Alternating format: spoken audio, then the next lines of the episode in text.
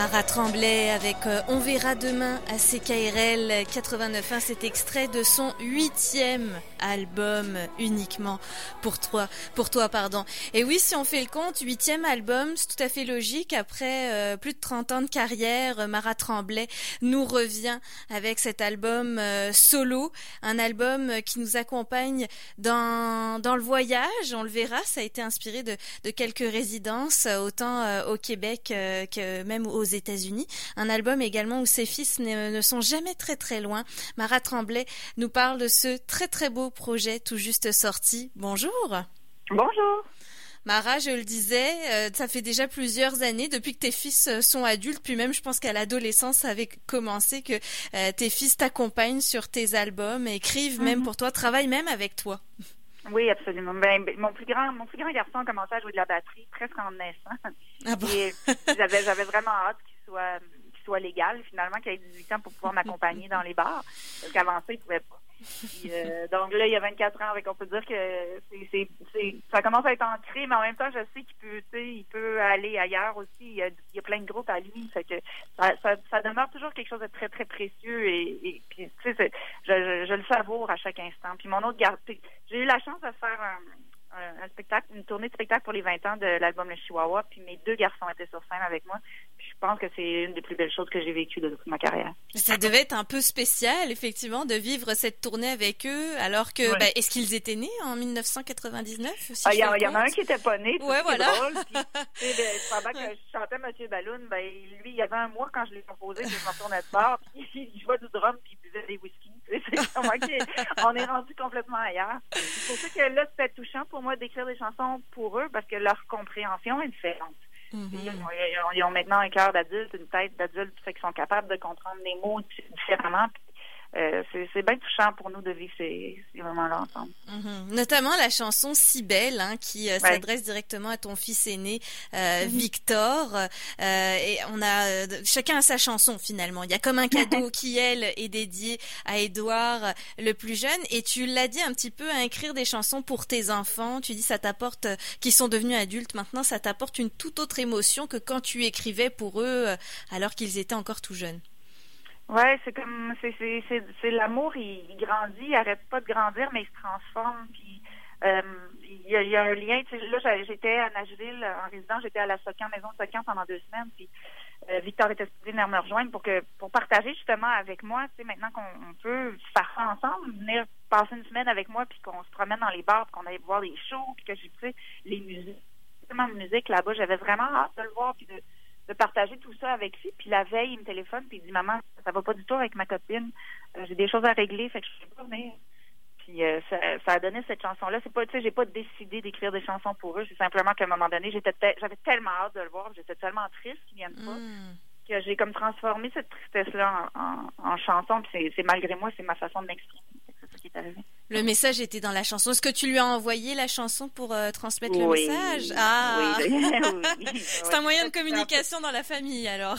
ben oui, c'est les, les chansons, c'est parce que c'est une communication qui reste aussi. C'est un, un, message qu'on offre, mais qui, qui, qui, reste, qui va rester dans le temps. Euh, c'est ça, aussi qui est touchant. C'est pas comme quelque chose qui, qui, qui, qui est une conversation euh, téléphonique qui passe, puis OK, bye.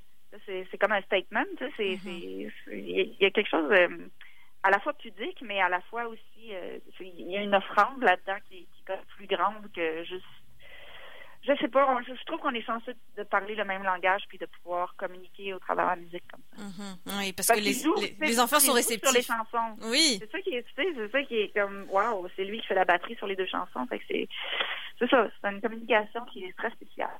Mm-hmm. Tu nous parlais de cette euh, résidence à Nashville où est née euh, cette chanson, mais il y a eu un autre passage, un autre voyage aussi très marquant, c'est un passage à Natashquan.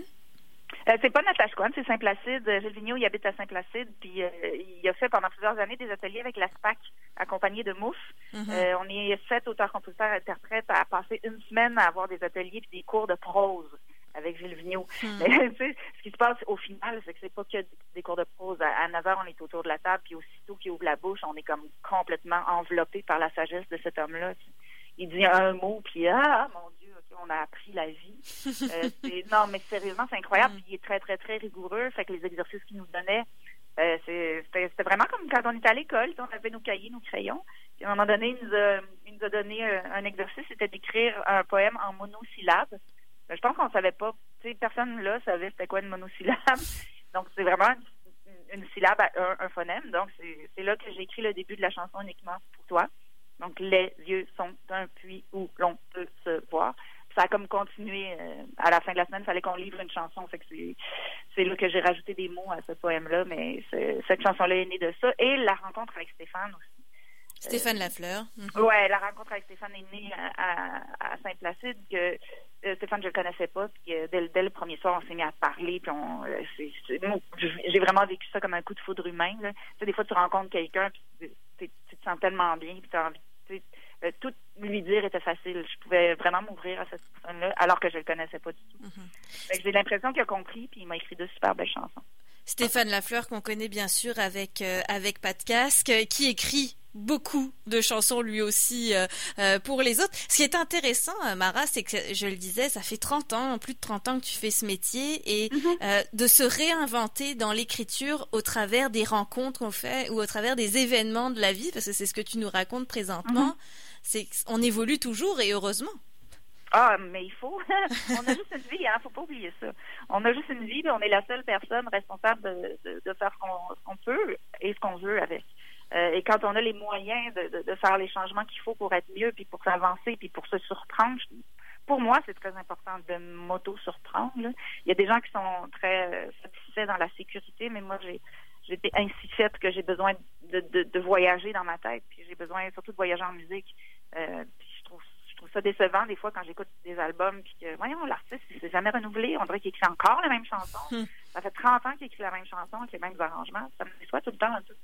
Je suis faite comme ça. Je, pense qu'il y a personne qui est faite pareil. Puis c'est, mon caractère est très intense. que j'aime faire de la musique.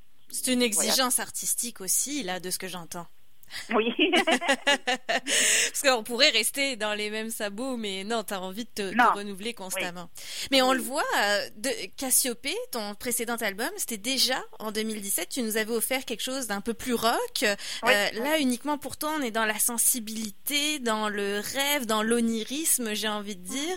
C'est des ambiances très, très différentes. Ça s'est imposé à, toi en écrivant les chansons, en, en travaillant avec les musiciens, ou est-ce que tu avais déjà une idée de cette direction euh, Pas du tout. En fait, c'est en travaillant avec Olivier qu'on qu'on explorait. À chaque chanson, on explorait, puis on ne sait jamais avant de, terminer une chanson comment va sonner. C'est ça qui est la magie, tout ça.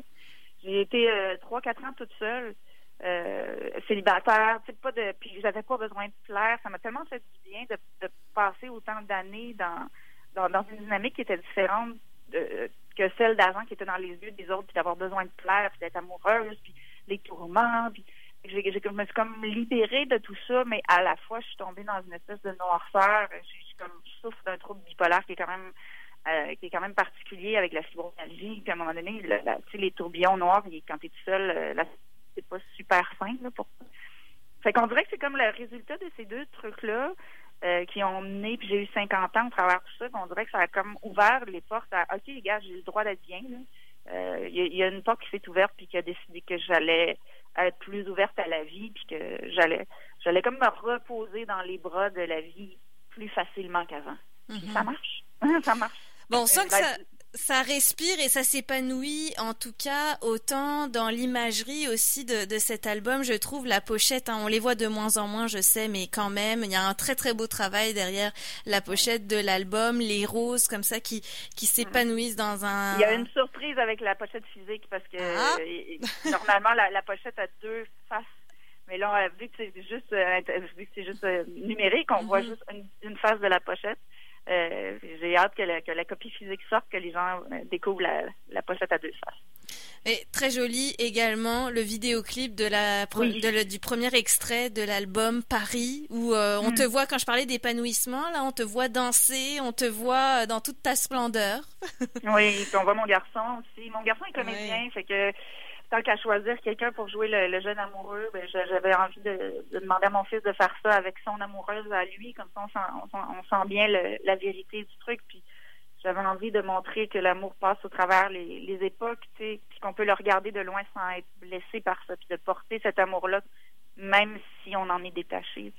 Puis je pense que euh, je pense que c'est c'est flagrant à quel point le, l'amour est, est, quand même la plus grande force de l'univers. C'est pas nécessairement l'amour entre un homme, une femme ou deux, deux, deux, hommes, deux femmes, mais l'amour l'amour qu'on porte à nous-mêmes, l'amour qu'on porte à, la planète, le respect en fait. Donc, hmm. je pense que c'est la, la, définition de tout ça, c'est d'être capable d'aimer et de s'ouvrir. Est-ce que l'idée avec uniquement euh, pour toi, donc ce nouvel album, c'était aussi de, continuer de tourner en famille ou du moins avec l'un de tes deux fils qui te suit partout, Victor? Non, j'ai pas, j'ai pas pensé à ça avant de faire l'album. Euh, puis j'y pense plus maintenant parce que les tournées sont toutes annulées. Hmm. Donc, euh, j'essaie de pas trop penser à ça. Je sais pas si Victor va être encore disponible quand, quand les tournées vont reprendre. Donc, pour l'instant, je, je respire ce que la vie m'offre. Puis j'en profite parce que euh, elle est quand même bonne pour moi de ces temps-ci. Mara, euh, qu'est-ce que on le disait, oui, euh, les spectacles c'est pas pour demain que ça va reprendre. Est-ce que tu envisages, je sais pas, une présence virtuelle d'une certaine façon pour garder le contact avec le public? Tu as peut-être déjà commencé à recevoir des, des commentaires d'ailleurs sur cet album uniquement pour toi? Beaucoup, oui, ça me ça fait du bien, mais je pense que qui change pour l'instant, c'est d'ouvrir l'album, tu sais, que les gens l'album dans leurs oreilles, c'est déjà une présence. Mm. je vais les laisser je l'ai laissé s'appuyer de ça. Les, les, je suis de jouer devant un ordinateur puis sans voir euh, les gens. Quand je fais des quand je fais des spectacles, je demande toujours de, de monter les lumières. J'aime j'aime beaucoup voir le visage des gens. C'est ce qui me nourrit le plus.